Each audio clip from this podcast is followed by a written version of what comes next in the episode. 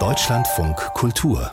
Kulturnachrichten die berühmte Lach- und Schießgesellschaft steht offenbar vor dem Aus, denn wie die Süddeutsche Zeitung berichtet, ist der Spielbetrieb des Münchner Kabaretts eingestellt und die Künstler, die zuletzt aufgetreten seien, hätten keine Gage mehr bekommen.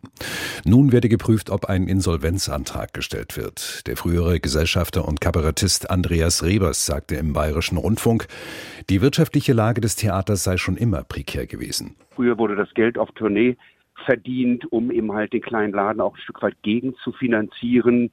Und ich glaube, dass vor allem durch Corona die Lage sehr schwierig geworden ist, personell, und dass äh, in dem kleinen Laden ein bisschen viel Druck entstanden ist. Der Kabarettist Andreas Rebers. Die Münchner Lach- und Schießgesellschaft wurde 1956 von Sami Drechsel und Dieter Hildebrand gegründet und ist eine der bekanntesten deutschen Kabarettinstitutionen. Hannovers Oberbürgermeister Belit Onay hat die Entlassung von Ballettdirektor Marco Göcke nach dessen Hundekotangriff auf eine Journalistin begrüßt. Er habe stellvertretend für die Einwohnerinnen und Einwohner Hannovers der Journalistin sein Bedauern ausgedrückt, schrieb der grünen Politiker auf Twitter.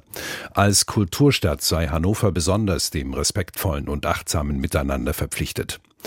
Der suspendierte Ballettchef hatte die Kritikerin am Samstagabend im Foyer des Opernhauses aus Ärger über ihre Rezensionen mit Hundekot beschmiert. Göcke räumte im Norddeutschen Rundfunk nur ein, dass die Wahl der Mittel nicht super gewesen sei. Seine Person und sein Werk seien auch jahrelang beschmutzt worden. Gegen den 50-Jährigen ermittelt nun die Polizei wegen Körperverletzung und Beleidigung. In Indien haben die Steuerbehörden die Büros der britischen BBC in Delhi und Mumbai durchsucht. Das britische Fernsehen hatte eine Dokumentation über den indischen Premierminister ausgestrahlt, die die, die indischen Behörden im Januar verboten hatten. Katrin Erdmann berichtet. Die Opposition sieht in der Aktion eine Retourkutsche der Regierung wegen einer kritischen Dokumentation des Senders über Premier Narendra Modi und dessen Rolle bei Ausschreitungen gegen Muslime 2002. Darin wird suggeriert, Modi habe die Aufstände mitgeschürt.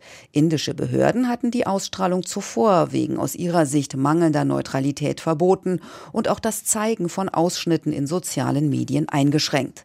Der österreichische Komponist und Dirigent Friedrich Zerha ist tot.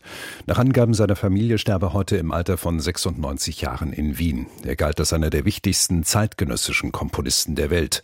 Bekannt wurde Zerha durch die Vollendung von Alban Bergs Oper Lulu nach dem Tod des Komponisten. Darüber hinaus schrieb Zerha mehr als 200 Orchester, Kammermusik und Solowerke, darunter Anfang der 60er Jahre den Orchesterzyklus Spiegel.